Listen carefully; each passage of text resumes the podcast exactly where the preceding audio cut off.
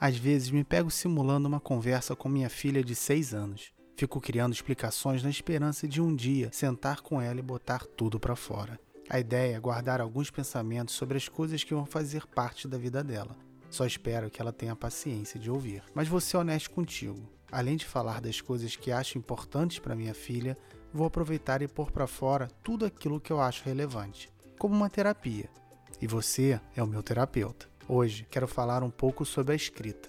Eu sou Gustavo Aldi e esse é o Histórias para Helena.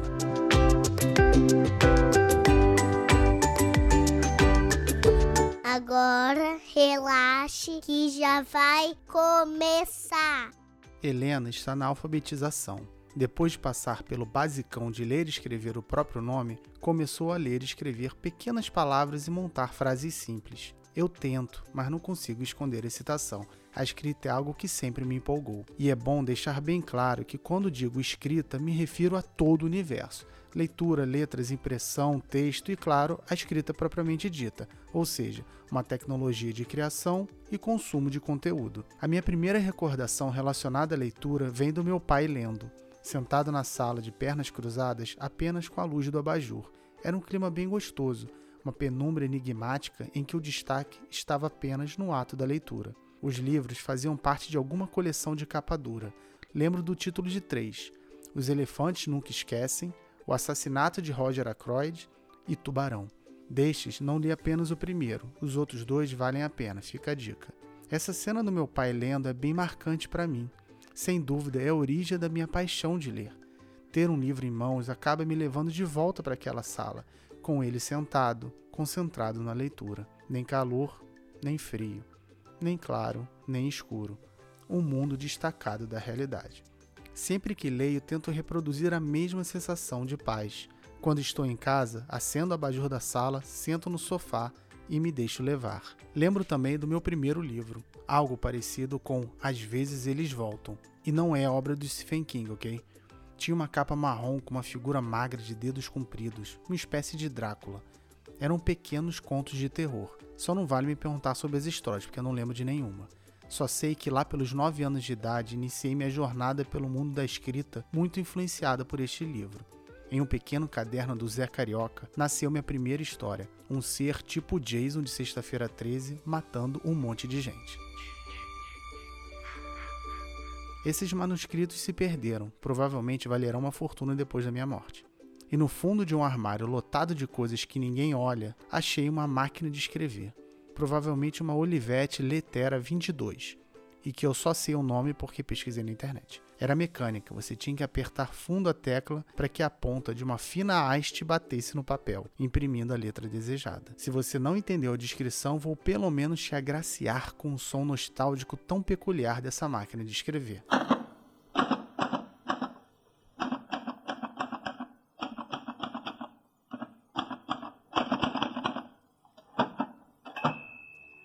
E não, não tenho mais ela. Infelizmente, meus pais doaram para alguém. Mas a culpa foi minha, nunca demonstrei interesse em mantê-la. Eu sei, vacilei. Ao contrário do caderno do Zé Carioca, guardo até hoje tudo que escrevi na máquina de escrever.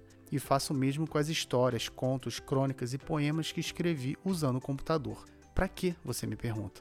E eu respondo: não sei. Talvez pelo sentimento de exclusividade. Aqueles papéis têm uma história, dentro e fora deles. Aqui eu criei, e aqui eu vivi. Representa um período da minha vida que não voltará mais. Ter esse material em mãos dá uma sensação de intimidade, de concretude com a realidade. Sei que isso é uma impressão muito particular, mas é a forma como vejo. Ter o livro físico passa uma percepção de posse muito maior. Por isso, há algum tempo decidi montar uma biblioteca em casa. Sempre que posso, incluo mais um item na coleção. Pode ser que essa necessidade visual de uma estante cheia de livros se justifique também pela força da imagem do meu pai lendo, vai saber. Sou daqueles que compra mais rápido do que consegue ler, mas a culpa não é só minha, é da Amazon, que atende bem, vende barato e entrega rápido. E não é propaganda, é fato. Amazon, você mora no meu coração. Essa atração pelo livro impresso não tem nada a ver com conhecimento ou potencial informativo em termos de pura informação, não é diferente ter um livro físico e um e-book. Os dados estão lá para serem acessados. A forma muda, mas o conteúdo, a princípio, permanece. Olhar para minha estante cheia de livros possui um efeito muito mais afetivo do que prático. Eu respeito todas as tecnologias de comunicação, mas a escrita ainda é, para mim, a mais completa em termos cognitivos. Ler sobre a Revolução Francesa e assistir a um documentário não é a mesma coisa. No caso da leitura, a linguagem escrita permite maior aprofundamento, pois o leitor vai e volta, lê e relê. Ele pode parar, refletir e seguir em frente. E se for uma história de ficção, o esforço cognitivo é ainda muito maior. Temos de constantemente completar lacunas, criar formas, formular ramificações e passear por caminhos inventados. Reconheço que toda obra é aberta em certo ponto, como já dizia Humberto Eco, mas a leitura de conteúdo escrito quebra as barreiras da imaginação.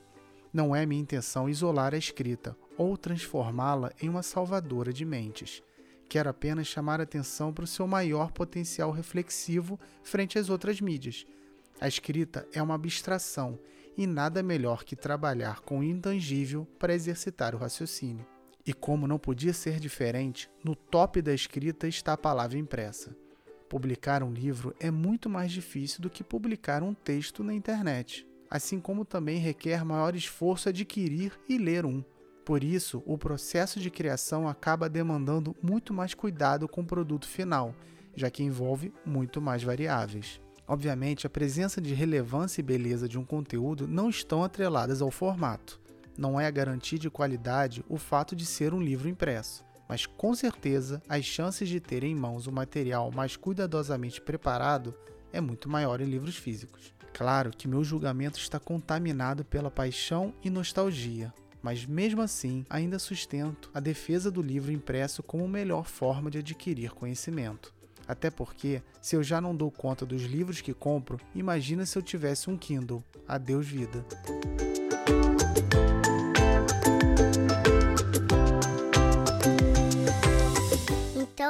Papai. Mas e eu? As formas de se informar, entreter e educar variam e todas são válidas, mas a que mais defendo ainda é a leitura. Você não precisa montar uma biblioteca física em casa como eu. Basta ler livros, revistas, blogs, o que for. O ato de ler te força um raciocínio que assistir a um vídeo não exige. Teóricos podem aparecer agora e me dizer que fisiologicamente ou cognitivamente não é assim que ocorre. Ok, mas para mim é. E talvez seja para você, já que é minha filha. Vai que é genético. Por outro lado, e isso ninguém vai tirar de mim, uma das melhores formas de organizar, analisar ou fixar conhecimento é tornando esse conhecimento público, jogá-lo para fora. E a forma que eu recomendo é escrevendo. Você até pode produzir um vídeo, mas você pode também fazer melhor e organizar as ideias por meio da abstração da escrita. De qualquer forma, formatar uma ideia em algo que outra pessoa entenda é um exercício muito bom para fortalecer o próprio pensamento e a escrita demanda um poder de encadeamento lógico extremamente benéfico e legal. Uma coisa que tentei não fazer contigo foi forçar um gosto meu. Teve uma vez que eu perguntei a você o que queria fazer e logo sugeri ler um livro sobre mitologia para crianças que havíamos comprado. Na Amazon, claro. Era o que eu queria, não o que você gostaria de fazer. Daí, você fechou a cara e toda emburrada parou de falar. Depois de insistir um tempo, me disse que eu ficava forçando a leitura daquele livro. Nossa, toma na cara, papai. Você estava certa. Eu não devia forçar. E eu sabia disso, mas a empolgação havia me cegado. Não se deve confundir estímulo com apoio. Apoiar para mim pressupõe uma iniciativa pessoal. Por exemplo, eu apoio a sua vontade de dançar e estimularei te levando para assistir apresentações de dança. No caso, sua mãe te leva, beleza? Normalmente, o método que defendo é mostrar os livros, seja na nossa biblioteca, nas minhas mãos ou espalhados pela casa. Tento sempre ler na sua frente e torço para você se apaixonar pelo ato, assim como eu. Admito que gravar um podcast para dizer que a escrita é melhor pode parecer incoerente, e na verdade é. Mas eu tenho que atacar de todas as formas possíveis. Já que não devo forçar porque posso criar um trauma, então não vou deixar escapar um veículo de comunicação. Ou seja, futuramente espere por um canal no YouTube sobre isso também.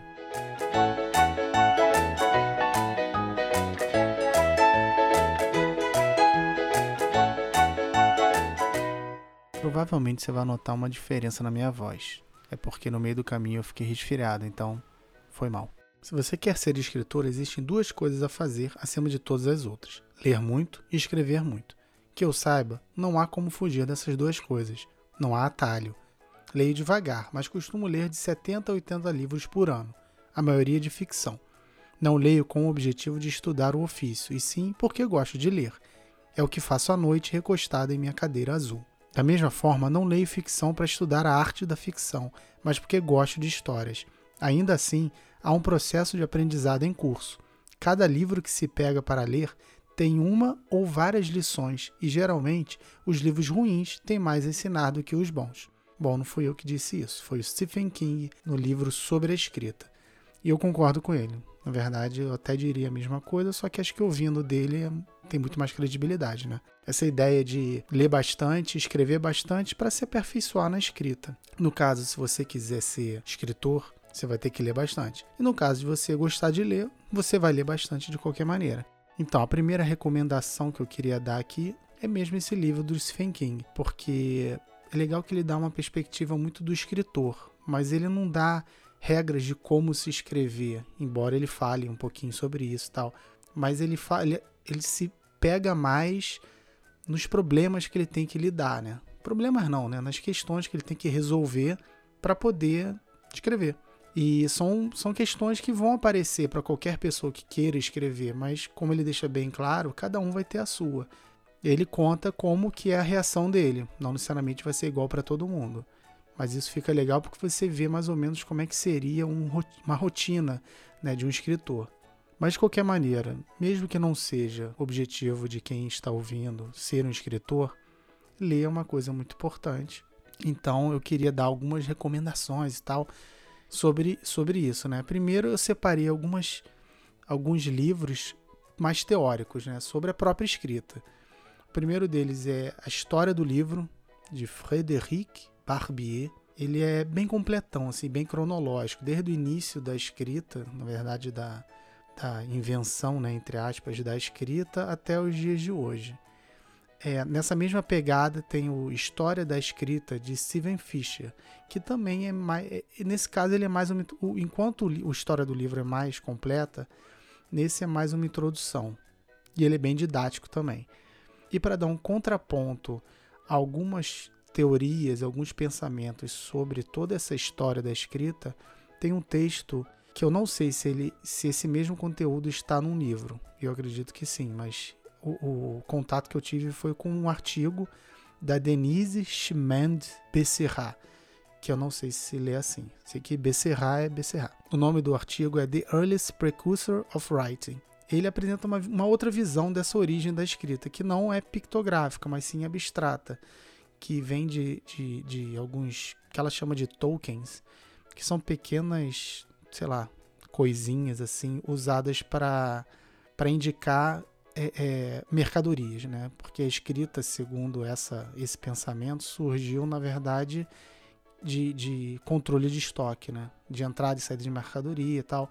E essas pequenas pecinhas, na verdade, elas começaram a ser impressas em, em argila e com o tempo elas começaram a ser desenhadas. Só que é um desenho não pictográfico, mas sim abstrato através da uma escrita que eles chamam de cuneiforme, né? que são vários traços que é impossível você ler, não faz sentido nenhum, por isso que ela é abstrata. Um outro livro interessante também é A Revolução da Cultura Impressa, de Elizabeth Eisenstein que explora a passagem do texto manuscrito para o texto impresso dentro do contexto dos principais movimentos que marcaram a Europa moderna o Renascimento, a Reforma Protestante e o surgimento da ciência moderna. Ela dá uma pegada mais geral, tipo mais afastada dos eventos em si. É uma visão mais aberta então, mas para uma mais fechada, eu recomendo o livro do Adrian Jones, A Natureza do Livro, que foca mais na prática da indústria impressa inglesa. E eu acho que até rolou uma treta entre ele e Eisenstein, uma crítica que ele faz da, sobre o trabalho da Eisenstein, que ele é, de, de, é um trabalho secundário, na verdade. Na verdade, utiliza fontes secundárias. E no caso do Jones, ele foi lá mesmo nos documentos de impressão, lá na, na, nas sociedades de impressão da época e tal. Então, dá uma pegada mais pá, localizada. Um outro livro que esse é mais, é, bem, é mais atual, né? Que eu, eu achei ele há pouco tempo, que é O Cérebro no Mundo Digital, de Marianne Wolf ele mostra como os meios de comunicação, a leitura em tela e impressa principalmente, estão impactando nossos cérebros e alterando como lemos e o que lemos. Chega a propor um plano para a criação de um cérebro duplamente letrado. Isso tudo devido à entrada de um novo letramento, este agora digital. Mas esse impacto no, no modo de pensar já ocorreu antes, quando a escrita entrou mesmo, a escrita mesmo como contraponto de uma cultura mais oral. O que me leva a um outro conjunto de livros que eu acho bem interessante, que contrapõe, não é contrapõe, mas pelo menos é, é, trabalha essas duas, esses dois pensamentos, na verdade, essas duas culturas, a cultura oral e a cultura escrita, que foi uma grande mudança, né? Tem até um, um, um autor, o Havelock, Eric Havelock, que ele costuma afirmar que a, a história da humanidade, ela foi do início, né, até a invenção da escrita e da escrita até os dias de hoje. Então a gente estaria vivendo um segundo período da história. Tamanha importância que a escrita tem. E para começar, um texto que eu acho muito legal dele é o Prefácio a Platão, que ele fala sobre essa questão do Platão, dessa virada da cultura oral, da poesia para a cultura escrita, né, um pouco mais abstrata, menos narrativa. Então é bem legal esse contraponto que ele faz. E um outro texto dele bem legal também, na verdade, texto, um livro, A Revolução da Escrita na Grécia e suas consequências culturais. Ele é bem voltado para essa questão grega, então está bem na, na origem do pensamento filosófico, que é bem interessante. Um outro texto legal também é do Walter Ong, que é Oralidade e Cultura Escrita. E eu também queria recomendar um livro do Jack Goody e Ian Watt, que é As Consequências do Letramento. Um outro texto legal deles também, aproveitar, texto não, na verdade, livro, é a lógica da escrita e organização da sociedade, que isso foi feito só pelo Jack Goody, na verdade. E é bem interessante você pegar essa, essa passagem da cultura oral para a cultura escrita e tentar comparar com o que a gente está vivendo hoje, assim, no início do século XXI, na verdade, final do século XX, início do século XXI, que essa, essa entrada, na verdade, é uma linguagem muito mais digital. E a gente já teve na história, vocês vão ver, na verdade, se vocês até correndo atrás desses livros, que a gente passou por várias mudanças nesse sentido, né, de paradigmas. É um deles, por exemplo, que a própria Eisenstein fala, é a revolução da cultura impressa, não necessariamente a escrita, mas principalmente por causa da prensa tipográfica lá do Gutenberg, né? E essas mini revoluções também aconteceram ao longo da história em outros momentos.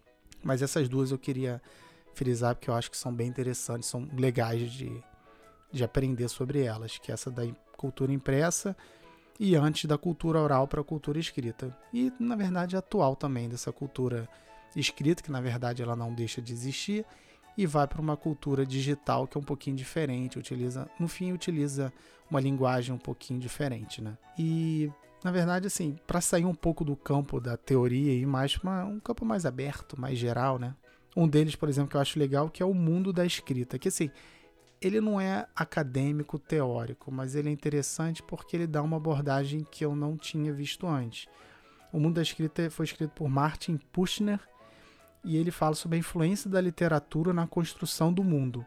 Vai desde Gilgamesh até Harry Potter. Ele deixa bem clara a importância da escrita. Essa importância da literatura, mais especificamente das histórias, oral ou escritas, também é trabalhada pelo Yuval Noah Harari, Harari ou Harari, não sei. Que é daquele livro Sapiens, que é super pop aí, tá super conhecido e tal. E para ficar um pouco mais descontraído, eu queria separar algo. Na verdade, eu queria fazer agora algumas recomendações de textos mais gerais, com temas mais diversos que eu gosto. Né? É, um dos temas é romances históricos, que eu acho bem interessante, As Crônicas de Arthur, do Bernard Cornwell, que são três livros na verdade, tem uma série dele também muito boa que são as Crônicas Saxônicas, que eu acho que por enquanto estão com 10 volumes, que é bem legal também. É, outro tema que eu gosto é mitologia, então tem, um, tem uma coleção do Junito de Souza Brandão, são três volumes só sobre mitologia grega, que ele fala sobre a questão da narração, né, da, da história mesmo, do mito, mas também a, a ele fala também o background da, da questão todo, o lado da, por que, que aquilo, por que, que aquele mito existe, o que, que ele quer passar. Não só a questão da história em si, ou da narração, da ação que acontece do evento, mas também o que, que ele quer dizer, qual o papel dele na cultura. Outro tema que eu me amarro é história, história geral, assim. Então tem um livro do Johann Huizinga, ou Huizinga, ou Huizinga, que é o Outono da Idade Média. É um calhamaço enorme sobre esse período da história que é bem interessante. Um outro tema que eu gosto é sobre terror. Então, Stephen King, lá que eu falei no começo, ele é o mestre, ainda é o mestre, né? Tem vários outros, mas eu acho. Na verdade, eu leio ele desde que eu era criança, assim, eu sempre me amarrei. É, dois livros que eu queria chamar a atenção é Iluminado e Angústia, que eu sei que tem um, um filme chamado Misery, que acho que é Louca Obsessão, que é bem maneiro também. E o tema de fantasia, clássico Senhor dos Anéis, do Tolkien, e agora que está mais em. Tá chamando mais atenção, são as Crônicas de Gelo e Fogo do Martin. Vale super pena. E por último, queria recomendar um livro que é de um autor muito legal chamado Gustavo Aldi. O nome do livro é Emergindo no Mundo do Videogame. Na verdade, isso aqui eu trouxe mais como exemplo da minha experiência com o mercado editorial, né? Com o mercado de publicação de livro, que não é fácil. Que foi daí que eu tirei, na verdade, que me ajudou a valorizar mais a publicação dos livros. Porque não é fácil publicar. É, se você for um autor desconhecido, não é barato, você paga por isso. Se você for um autor grande, é outra história, né? As pessoas vão te pagar para você publicar. Mas enquanto você está começando, não é tão barato. O livro acaba saindo caro porque você não vai ter uma tiragem muito alta. E uma coisa leva a outra, né? Tipo, a tiragem é baixa, o valor é alto. O valor é alto, ninguém compra, a tiragem tem que ser baixa. Então, se você não tiver o dinheiro para investir, porque no fundo o autor novo é investimento, né, que ele vai fazer na própria carreira. Mas o emergindo no mundo de videogame, na verdade, eu fiz baseado na minha dissertação de mestrado. Eu transformei ela em livro e consegui publicar. Não teve aquela tiragem enorme, é um livro muito específico para para quem está estudando mesmo games ou pretende fazer game design e tal, mas é uma leitura introdutória, principalmente em Games Studies, então acho que vale a pena. E foi uma experiência legal poder escrever para publicar impresso. Antes só tinha escrito artigo, coisa mais digital, nunca impresso. E é uma outra experiência que eu acho que vale a pena, principalmente para quem está querendo escrever, quem sabe. Eu sinceramente espero que vocês tenham gostado, porque eu adorei. Falar sobre a escrita é algo que me deixa muito contente. Eu gosto muito de discutir esse tipo de coisa. Então eu espero que vocês tenham gostado. E como eu gosto bastante de discutir, eu espero que você queira falar comigo sobre esse assunto. Então, por favor, qualquer comentário, crítica, sugestão ou qualquer coisa, manda um e-mail para mim no historiasprahelena@gmail.com ou segue as redes do História para Helena, que tirando o Twitter, que é Histórias Helena, o resto tudo é Histórias para Helena.